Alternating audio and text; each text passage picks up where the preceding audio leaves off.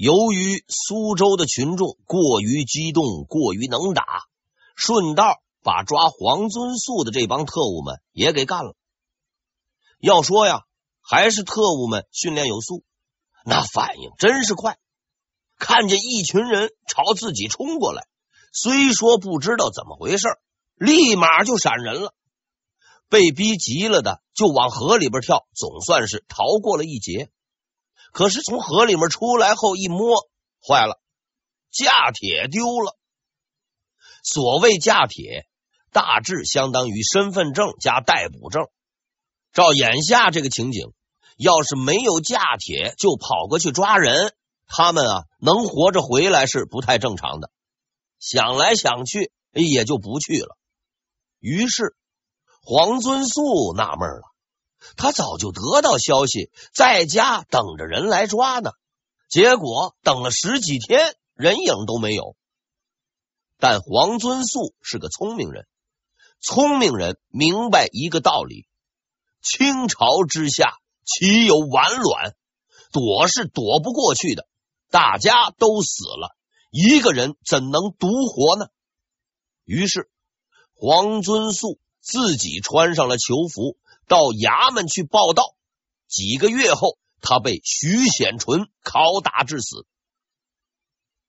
在黄遵素走前，他叫来了自己的家人，向他们告别。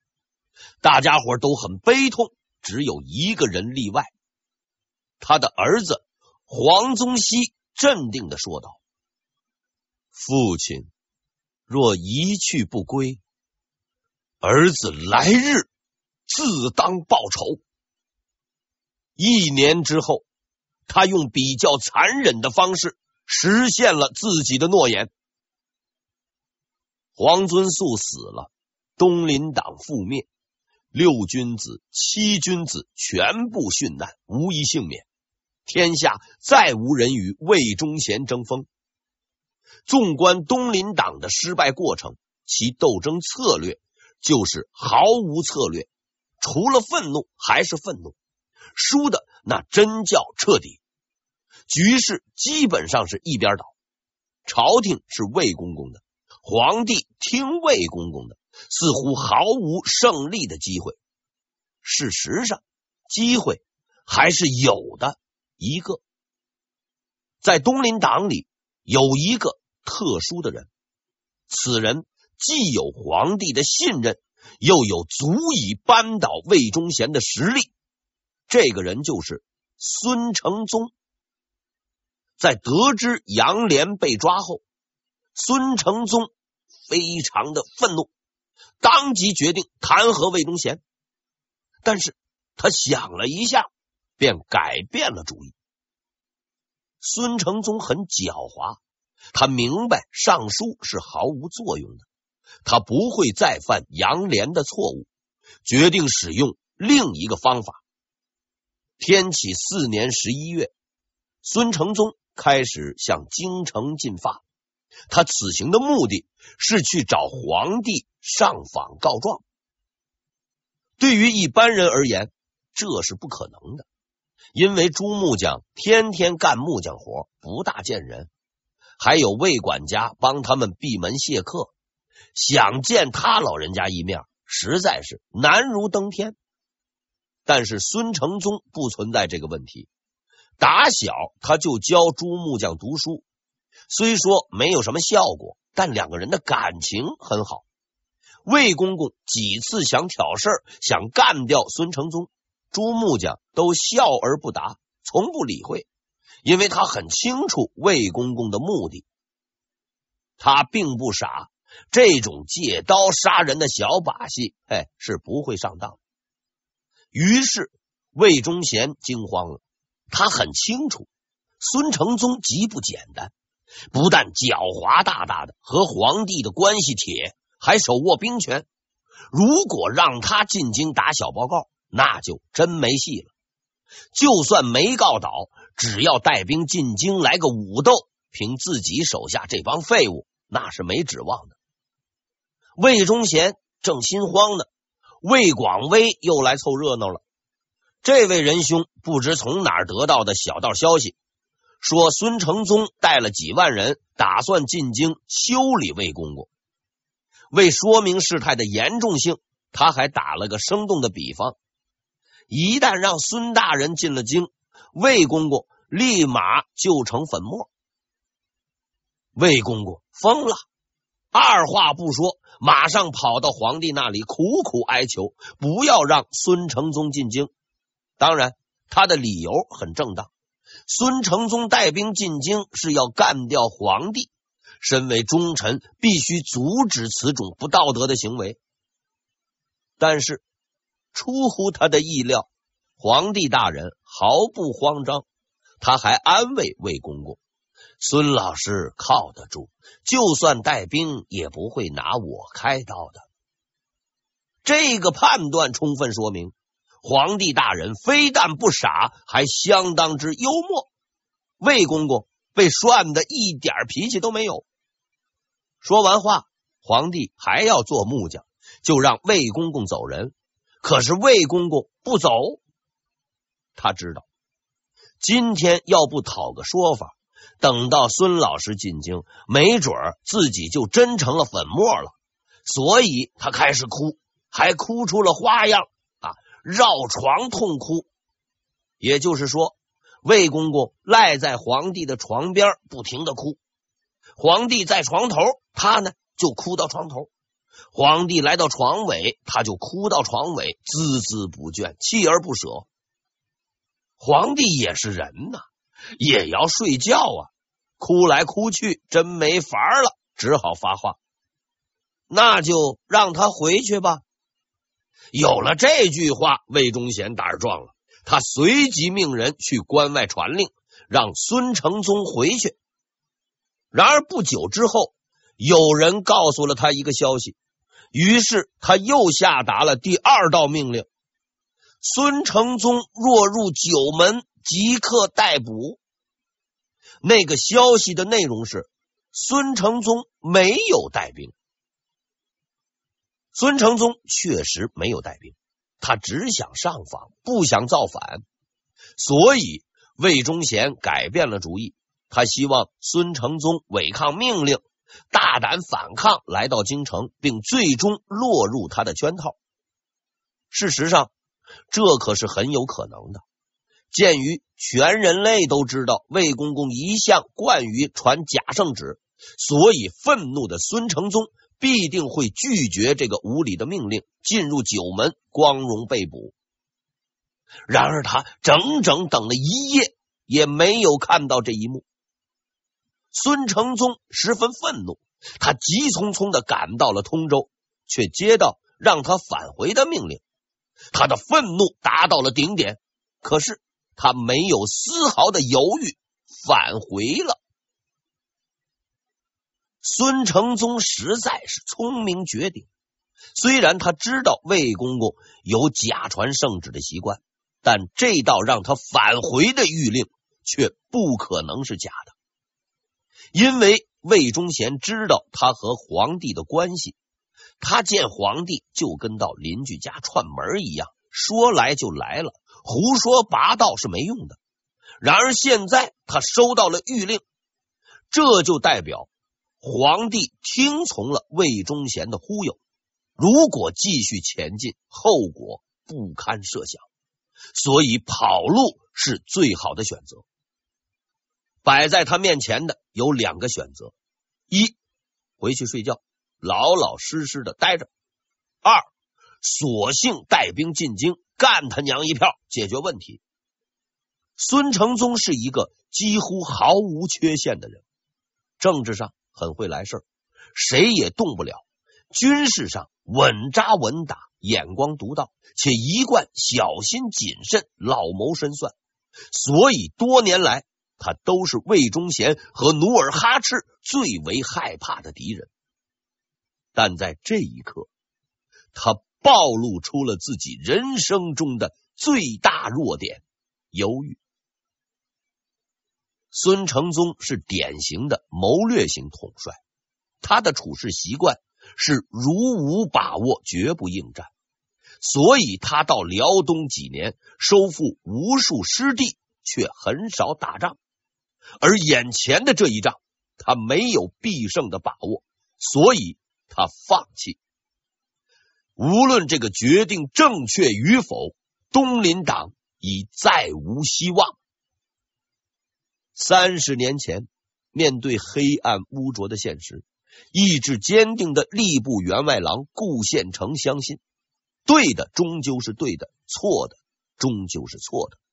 于是他决心建立一个合理的秩序，维护世上的公义，使那些身居高位者不能随意践踏他人，让那些平凡的人都有生存的权利。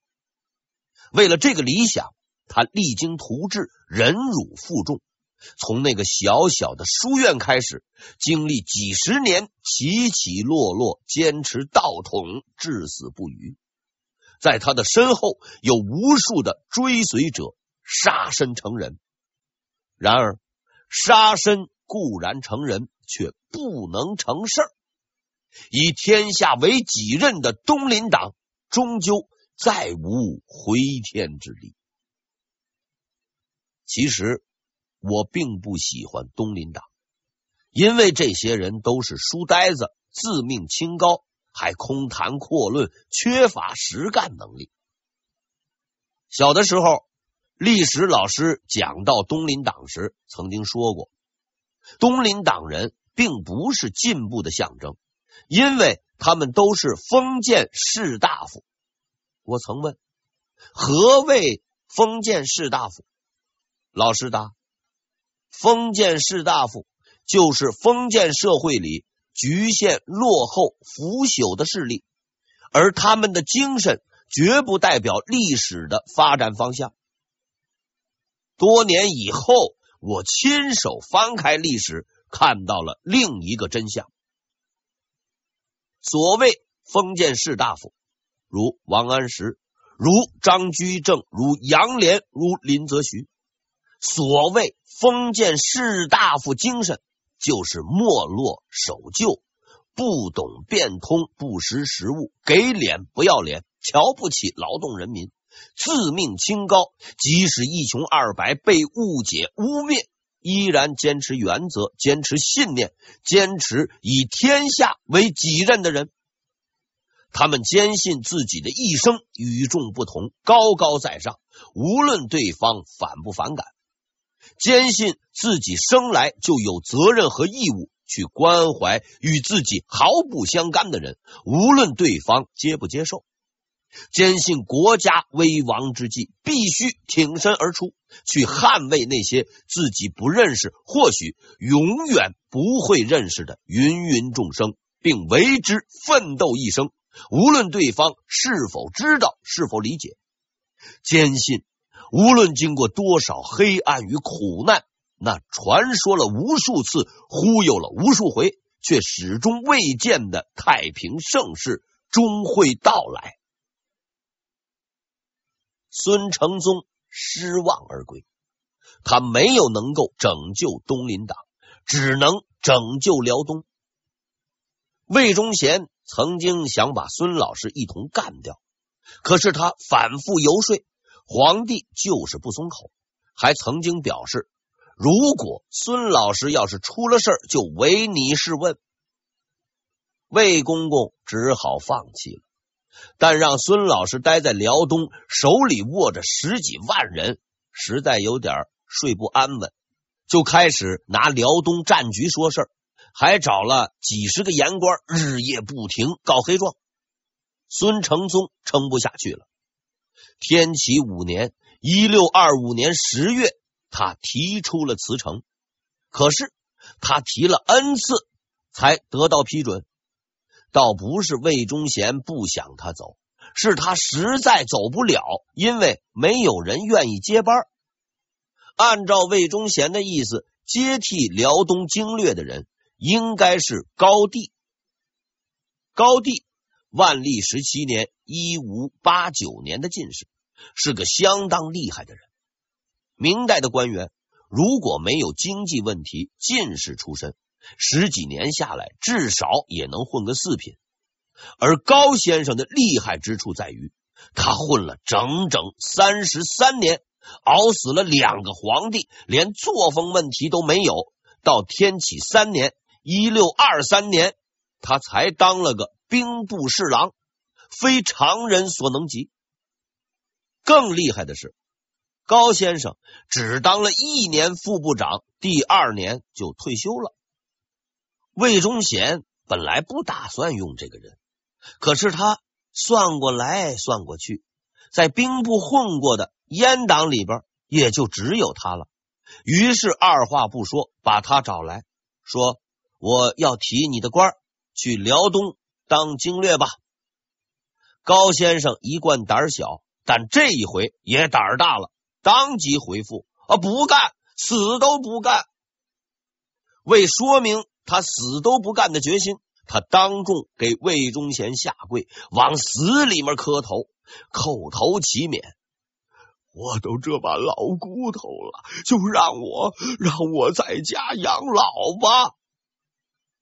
魏忠贤觉得很空虚，费了那么多精神，给钱给官，就拉来这么个废物，所以他气愤了，他必须去，混吃等死不可能了。高帝呢，擦干眼泪，打起了精神，到辽东赴任了，在辽东。高帝用实际行动证实，他虽然胆小，但也很无耻。到了地方以后，高帝先生立即上了第一封奏书，弹劾孙承宗，罪名吃空额。经过孙承宗的整顿，当时辽东的部队已经达到了十多万人。对此，高帝是有数的，但这位兄弟睁眼在那说瞎话。说他数下来只有五万人，其余那几万人的工资都是孙承宗领了。对此严重指控，孙承宗欣然表示他没有任何异议。他同时提议，今后的军饷就按五万人发放。这意味着什么？这就意味着每到发工资的时候，除了五万人以外。辽东的其余几万苦大兵就要拿着刀奔高经略要钱。高帝终于明白了，为什么东林党都倒了，孙承宗还没倒。要论狡猾，他才刚刚起步。但高先生的劣根性根深蒂固，整人不成，又开始整地方。他一直认为。把防线延伸到锦州、宁远是不明智的行为，害得经略大人暴露在辽东如此危险的地方，有家都回不去，于心何忍？还不如放弃整个辽东，退守到山海关。就算失去纵深阵地，就算敌人攻破关卡，至少自己是有时间跑路的。他不但这么想，也这么干。天启五年（一六二五年）十一月，高帝下令撤退。撤退的地方包括锦州、松山、杏山、宁远、右屯、塔山、大小凌河，总之，关外的一切据点全部撤走。撤退的物资包括军队、平民、枪械、粮食以及所有能搬走的物件。他想回家，而且不想再来。但是老百姓不想走啊，他们的家就在这儿，他们已经失去了很多，这是他们仅存的希望。但他们没有选择，因为高先生说了，必须要走。家毁田弃，嚎哭震天，也得走。高帝撤走的时候。并没有追兵，但他跑得飞快。看到司令跑路，小兵自然也跑。孙承宗积累了几年的军事物资、军粮，随即丢弃一空。数年辛苦努力，收复四百余里江山，十余万军队，几百个据点，就这样毁于一旦。希望已经断绝，东林党垮了。孙承宗走了，所谓关宁防线已名存实亡，时局已无希望。很快，努尔哈赤的铁蹄就会毫不费力的踩到这片土地上。没有人想抵抗，也没有人能抵抗，跑路是唯一的选择。有一个人没有跑，他看着四散奔逃的人群，无法控制的混乱，说出了这样的话：“我是宁前道，必与宁前共存亡，我绝不入关，就算只我一人。”也要守在此处，独卧孤城，迎战敌人。宁前道者，文官袁崇焕。若夫以一身之严动进退生死，关系国家之安危、民族之龙替者，于古未时有之，有之。则袁都师其人也。这是梁启超对袁崇焕的一段评价。关于袁崇焕的籍贯是有纠纷的，他的祖父是广东东莞人，后来去了广西藤县，这就有点麻烦。名人就是资源，就要猛抢。东莞说袁崇焕是东莞人，藤县说。说袁崇焕是藤县人，争到了今天都没有消停。但无论是东莞还是藤县，当年哎都不是什么好地方。明代的进士不少，但广东和广西的很少。据统计，百分之七十以上都是江西、福建、浙江人，特别是广西，明代二百多年一个状元都没有出过。袁崇焕就在广西读书，且自幼读书，因为他家里是做生意的。那年头做生意的没地位，要想出人头地，只有读书。就智商而言，袁崇焕是不低的。他二十三岁参加广西省统一考试，中了举人。当时他很得意，写了好几首庆祝的诗，以才子自居。一年后，他才知道自己还差得很远。袁崇焕去北京考进士了，不久之后他就回来了。三年后，他又去了，不久之后又回来了。三年后，他又去了，不久之后又回来了。以上句式重复四遍，就是袁崇焕同学的考试成绩。从二十三岁一直考到三十五岁，考了四次，四次落榜。